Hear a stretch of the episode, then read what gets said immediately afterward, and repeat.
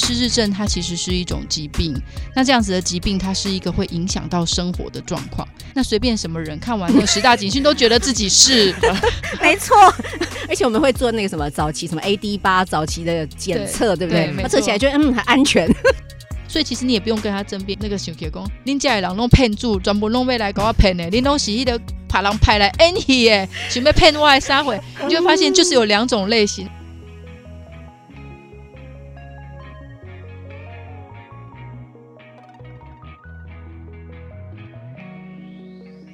欢迎收听《好事风云榜》，大家，我是姚娇，我是碧莲。好，我们在就是呃现在的台湾社会当中，就是根据统计，在二零五零年呢，台湾可能会。呃，迈入超高龄的社会，然后呢，现在也有统计说，六十五岁以上的老人家，每十三个人就有一个是会罹患失智症。那我们今天就是邀请到我们神经内科的陈乃金医师来跟我们聊一下，就是失智症到底是什么，然后还有在台湾的社会中可以得到什么样的照顾。我们欢迎医师。大家好，我是乃金医师，欢迎乃金医师。嗯，那医师，我想首先问一个问题，什么是失智症？那它跟我们现在可能大家常说的健忘啊，或者是现在呃 COVID nineteen 的这件脑雾，有没有什么样的差别？好哦，其实我们在年纪变大的过程中。就会记忆力减退了。嗯，我有深有同感。对，然后我们在睡眠不足的时候也会记忆力减退。嗯，然后我们在身体状况不是很好的时候也会记忆力减退。嗯，但是这些记忆力减退基本上会让你觉得荡荡的，但是不会影响到生活。然后好像经过做某些事情，它就会改善。那这时候你可以形容它是脑雾，你可以形容它是宕机，你可以形容它只是一个暂时的头脑使用上不是很灵光。但是失智症它其实是一种疾病，那这样子的疾病它是一个会影响到生活的状况。那很多人就跟我说，可是当当的到影响生活，可是我觉得我忘记拿钥匙就影响到生活啦，回不到家里。对啊，那到底怎么样再个去做更细致的区分呢？那我就会举一个我自己很喜欢讲的例子，嗯，一样都是看到鬼，可是鸡童跟知觉失调症的人有没有不一样？嗯，不太一样。对不对？都是看鬼，对不对？对。那你觉得他们两个差在哪里？他们最大的差别是鸡童可以靠见鬼赚钱。哦，原来是这样，了解了，懂了，懂了。对，所以失智症，当你影响到生活，而且需要被别人帮助，而且产生很多生活上的纠纷跟混乱的这种记忆减退的状况的时候，它就是一个问题。可是当你的记忆力减退，虽然减退，虽然忘记，但是没有影响到生活的时候，其实也有可能是一种自然的退化现象。嗯，再举下一个例子，我看过一个八十几岁、看起来很老的爷爷，他去办住院的时候，刚好我要帮我爸爸办住院，我就坐在他的后面，然后我就看到那个柜台的人员就问爷爷说：“爷爷，你那个儿子叫什么名字？你住院紧急有状况要写你儿子的姓名跟电话呀？”然后那个爷爷就说。儿子哦，名字我忘记了，你等一下。他就从他的口袋拿出一本书，然后在书里面翻翻翻翻翻翻到一个那一页应该属于他儿子的画面，他就说：“这个是我儿子的名字跟他的电话。”可是我在后面的时候，其实周围的人就会问我说：“奶金是不觉得他失智症嘛？”因为我跟我朋友一起办，我就说：“没有啊，他可以代偿啊。”就像我不确定我今天有跟谁约会，可是我知道要看我的 Google 行事历，所以对这个爷爷来说，尽管是自己生出来的孩子。但对他来说，就像 Google 形式里一样，需要检阅陌生的感觉。所以，其实我们不能够用单一的症状或现象或者一个事件就去判断一个人是不是失智症，而是要纵观他整日的生活整体的状态，然后有很多的事件，有各式各样的蛛丝马迹整合起来，才判断这个人是生病的状态。毕竟，随着我们的年龄渐长，我们的头脑确实有点荡荡的，想要记很多事情记不起来，想要学一件新的事物似乎也比以前慢。可是，到底怎么样叫做生病呢？就是当我们已经找不到任何方法来帮助自己，而且让别人察觉有益的时候，我觉得那时候才叫做生病。所以我觉得我们现在很多人呢，看到失智症的十大警讯哦，记忆力有点减退，生活有点功能有点宕机，忘记约会。我想说哇，那随便什么人看完那十大警讯都觉得自己是 没错。而且我们会做那个什么早期什么 AD 八早期的检测，对不对？他测起来就嗯还安全。对对对对对，所以其实应该要回到。根本就是影响到我个人此时此刻需要生活的状态会严重受到影响，而且大家真的觉得我不太对劲的时候，我觉得这时候可是可能是一个比较明显的生病的一个状态。嗯，那这个失智症它就是其实大家都会是一样的状况吗？失智症是统一个都是叫失智症，还是它其实有区别？对，我觉得说到说起失智症这件事情啊，我觉得对于大家来说还蛮混淆的。应该是说，我们形于外的表现是认知功能的退化、记忆功能退化，影响到生活的背后，其实是脑。坏掉了，对不对？因为我们要能够对话，可是脑里面分好多个区域哦，所以每个人的脑区不同区的退化程度，其实就会产生出不同种的表现。那我讲一个我最近的一个个案好了，就一个奶奶，她就是先来我门诊看诊，然后因为她一段时一段时间就会情绪大爆发，然后忘记她的孩子，然后有一些呃夸张的行为出现，然后他也到了大医院去住院，然后检查，然后最后的结论是，医师跟他说他没有失智症。但是他失智症的评估量表是中度失智症，于是他的女儿就很混淆了，他就跟我说：“奶金斯，那个医生说我没有失智症，可是给我中度失智症的评分。”我上网去看 C D 二十二就是中度失智症，可是他又说我妈没有失智症，这是怎么一回事？对不对？大家一定会很混淆，发生什么事？所以我就我就研究完结果，我就跟他讲说，那医生还有说什么？因为我只能去猜，他就说，因为我吃了那个失智症的药没效，所以他就说我不是失智症。我说好，那我知道那医师想说什么，因为医师其实不善于沟通。大部分医生，对不起，哦，是安内哦，不善于沟通，然后不善于把事情讲得非常的清楚，跟让病人跟家属容易理解。但我分析完他们的对话之后，我跟他说，首先那个医师是用是阿兹海默氏症的药物让您的母亲尝试，嗯，可是阿兹海默症的药物用在您的母亲身上没有效，证明他不是阿兹海默类型的失智症，所以他说他不是。他漏了五个字：阿兹海默症的失智症，所以他不是我我我我失智症，所以他讲说他不是失智症，就造成了家属。那他是不是失智症？CDR 二是中度失智症，可能是脑炎引起的失智症，而导致他今天有这样的表现。所以有些时候沟通的时候，其实是需要非常细致的了解，说他背后的背景知识跟各式各样的状态。所以失智症它其实真的分非常多种类型，它有可能有年轻型的失智症，六十五岁以下，头部外伤撞到之后头就坏掉了，所以就有一些地方宕机宕机。可是它整体来说，它表现还蛮稳定的。然后也有可能脑瘤。挖掉一块脑，对不对？然后他也有可能是脑炎，像刚刚那个年轻也可以脑炎，年纪大也可以脑炎。然后有可能是因为其他的，比如说中风啊，也有可能啊，脑出血啦，哦等等，这些都有可能会引起失智症的现象。这些是不分年龄的，所以凡是脑部受伤而引起脑部功能减退，它可能是不同种类型的失智症。那因为它脑部受伤的范围而有所不同的差异性出现，是这样子的。但一般来说呢，医师比较习惯性去说的阿兹海默型的失智症或巴金森类型的失智症是这样。他当他在退，他因为他是一个退化性的疾病，所以他跟头部外伤不一样，是头部外伤嘣一声撞坏了，然后就坏到谷底，然后谷底之后慢慢爬坡，可是爬坡又爬不回到原来，所以他可能从一百分掉到五十分，五十分再爬上七十分，可是他会维持在七十分的状态。所以这一类型的年轻型的失智症的患者，就劳动部会问我说，谁适合？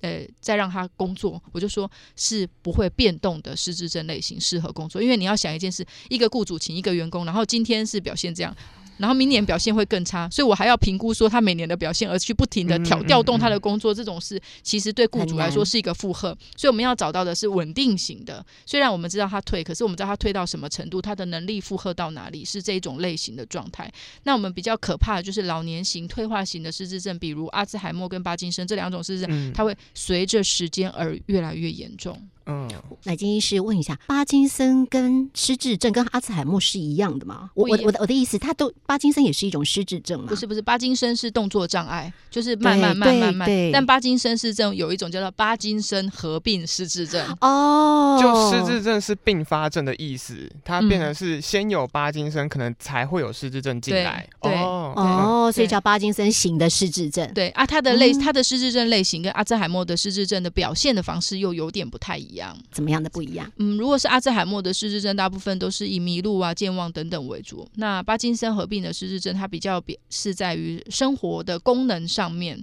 还有一些情绪控制、冲动等等的状态是比较困难，所以他会比如说购买，他觉得他理论上一个便当要一百块买到，他可能会花五百块去买那个便当，他没有办法评估那个价值，嗯那他也比较容易被骗。会有类似像这样子的状况，然后他的冲动、情绪控制、暴怒，没有办法好好跟别人沟通，或者是失去对于别人对他善意的讲话，可是他可能听起来他就会觉得很容易生气，而导致一些误解等等，嗯类似这样的就是。主要是判断力有就开始出现了问题，这样子。对对对对对，嗯，那像刚刚医师你有提到说，就是呃，有些失智症患者可能要去到社会上工作。那其实现在的社会上有大多数的呃场域是适合失智症的患者去融入这个社会的嘛？就比方说工作或者是买东西等等的。其实这是应该是劳动部正这两三年很认真在推动的。不过，我们目前可以协助我自己，就是在陪伴他们的过程中，我觉得比较常见的一群是倒是正在工作中，然后有一些退化，然后有一些退化被发现的时候，他也不敢跟雇主说，所以但他刚可能刚好也有接触到这些资源，所以他就直接跟劳动部的职训员说他的困难，然后他们会利用其他的时间来协助他，让他的能力可以稳定住，让不要被雇主发现，让他可以维持在他原来的工作，这是第一种类型。嗯。那第二种类型的话，就是像我有一个病人，他是一小学的钢琴老师，那他因为脑瘤开刀后，然后学校就不希望他继续工作，所以用了各种方法让他没有办法回到他原来的工作岗位。但他才三十几岁，然后有一对双胞胎的孩子，所以他其实非常想要回去工作，因为他觉得如果他没有办法工作的话，他的太太要一个人照顾三个人的压力嗯是非常的大的。所以后来也是在跟职训局的讨论跟介入之下，最后他去到一间可以接受他的小学，然后做一个单纯的音乐老师。等于职务的呃转化跟重新的设计。嗯对对对，因为你不可能要求，因为现在其实我们的社会其实是希希望一个人有很多功能，所以你是音乐老师，你可能还要兼科任老师、级任老师，或者是兼职兼没有，还有兼什么什么校务主任，或者是兼啊什么行政职、训导或什么之太类的斜。杠了，什么都要会。对对对对对，但是一个受过伤的音乐老师，他可能就人生就只能单纯的教音乐给分数，我觉得对他来说不难。可是如果你要叫他那个像一个林那个老板娘，八面玲就八面玲珑的酒店老板娘，可能有点困难。那演华灯初上才行，可能也没办法。没办法。嗯，所以在提到失症有这么多的类型，所以呃，一般的治疗方式除了吃药之外，还有什么？我我好像吃药他也没办法治愈，对不对？对，因为其实理论在台湾的目前的的失智症的治疗其实蛮瓶颈的，因为医师来对于一个病人来说，我们可以想象一个画面，就一个病人走到一个诊间，诊医师确诊完之后。诶，有哪一个病医师除了给药之外有做别的事吗？其实医师的功能就是等于给药跟开跟检查、开刀。开处方签开处方签，对开处方签跟给药，所以其实医师还蛮少有机会可以去做完全的评估，所以我自己觉得应该是这样，在照顾失智症这个疾病，我们需要花一些时间去看见眼前这个人，看见眼前这个人他的期待，就病人的期待，病人还有什么功能，然后我自己是这样看待这件事情的，就是我们在看见这个人的功能，看见这个人的好，然后看见让他用他的好去弥补他的不好。如果我们的医疗上可以用这样的方式去陪伴这些长辈的话，他们可以获得。更好的照顾跟品质，因为你老实说，我觉得你要叫家属去看见他的好，我觉得他已经很累了，他只看得见他的不好，然后每一次看见他的不好就会放大一百倍，呀，对，就会放大一百倍。所以因为他焦虑是他是真的累了，家属是真的累了。可是如果有一个第三者看见他的好，告诉你说，诶，我觉得他什么部分还不错，譬如说像我自己在诊所，我有做一些比较不同于医疗健保的一些照护部分，那我就会。看，比如说，我想我最近的一个个案，我就帮他评估完之后，我就发现一件事，就是他虽然哈，他的总统只有哎，他没有马英九，他的世界，他的世界只有孙中山跟蒋中正。哇 哦，这还蛮还蛮古老的。可是问题题是，他记得他的太太，然后知道他们家的厕所有几间，然后他可以对于某一些事情就超乎我的想象，他可以知道红橙黄绿蓝靛紫，太阳从东边升起。就是你觉得一个失智症就初期快到中期的人，他可以知道这些琐琐碎碎的事情，甚至于他家的厕所有几间。我发现他的能力是，如果是在他的过去累积奠基在他过去小时候成长过、生活过的经验，加上他此时此刻生活中每天有遇到的事情，比如说厕所有几间，他说出了三间厕所，真的让我很诧异。我还转头去问他太太说：“你家有三间厕所？”因为失智症的病人通常很少会记得家里的这一些构造有多少，嗯所以我就说，我觉得他的潜力是在于他的日常生活，你要强化他的感受跟记忆，跟他头脑里面拥有的东西的连接，而不是一直帮他做，因为你一直帮他做，他就没有办法产生出一个这种记忆的连接跟做的事情哪些是可以做的。所以我会从这里面看出他可能哪些事情是他的心里面比较在意，他可能会记住的。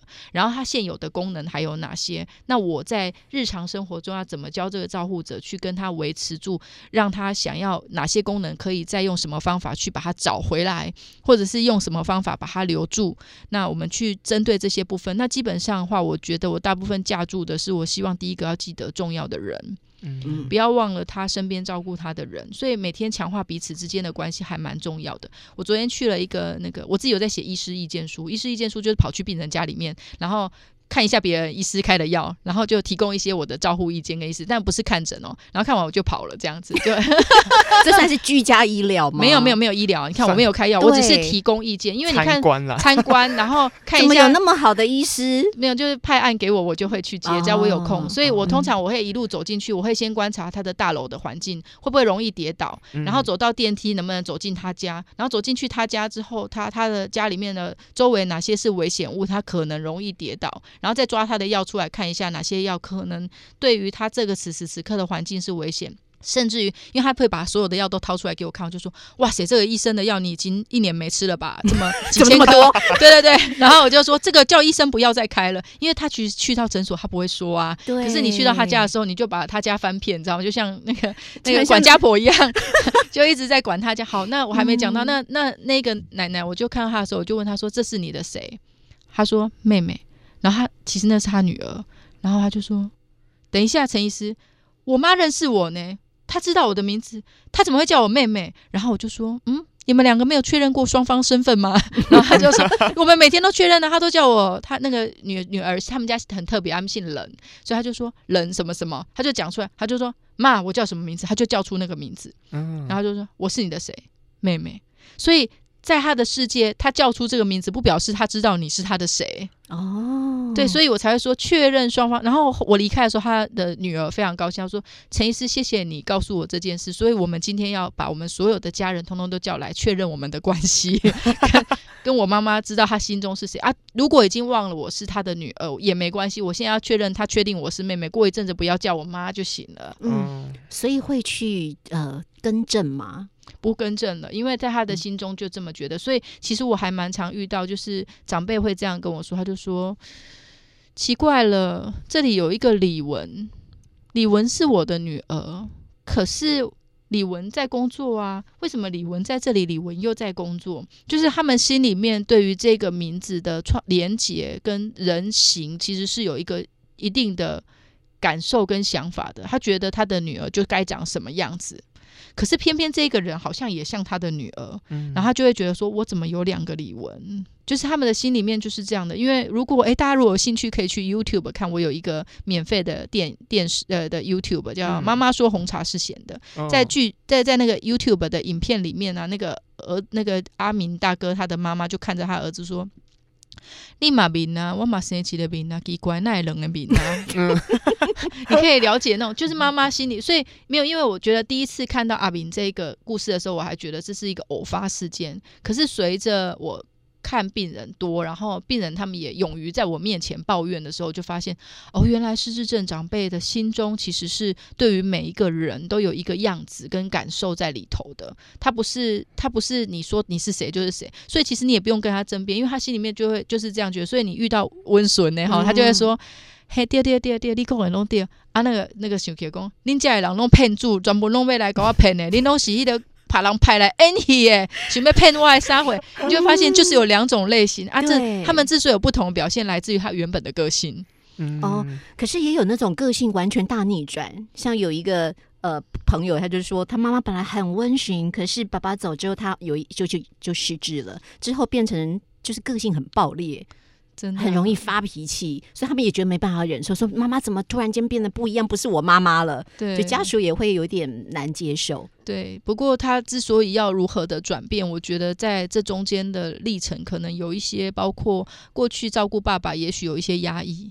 然后也有，哦也许有一些不同的状态。我觉得家属如果愿意把厘清过去那一段故事，我觉得慢慢就是可以找得到蛛丝马迹是怎么去处理的。但如果大家都很忽视这些过去，其实我觉得在它变化的时候，其实我觉得有点难控制。对，所以我觉得。嗯，就像我还蛮常讲一句话，就是我们认识的父母亲是我结婚前的那个父母亲，可是我结了婚之后，然后我的日常生活都在我的孩子身上，然后三十年后我妈倒下，我再去顾她的时候，这个妈妈我还熟悉吗？嗯，嗯，对，如果我们还在跟这个母亲不熟悉，她这十年来的喜好、她的朋友、她的个性，也许已经早就改变。所以，我们想象中的那个母亲还是那个母亲吗？就是因为你是接手要照顾她，你才看到她。没错。可是你没有接手照顾她，其实你没有看到她的样子。也许她在照顾父亲的过程中，没有没有烦。没有骂过儿子，但他其实一个人跟得很苦，很他其实心里面很想要骂这些小孩，怎么都不出手帮忙。有可能，对，所以他的怨念爆发了。